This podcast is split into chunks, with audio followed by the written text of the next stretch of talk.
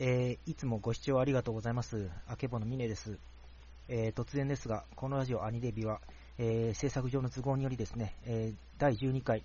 漫画を読むお嬢様ゲーマー特集をもって、えー第1シーズン、全12回として番組の配信を終了することになりました。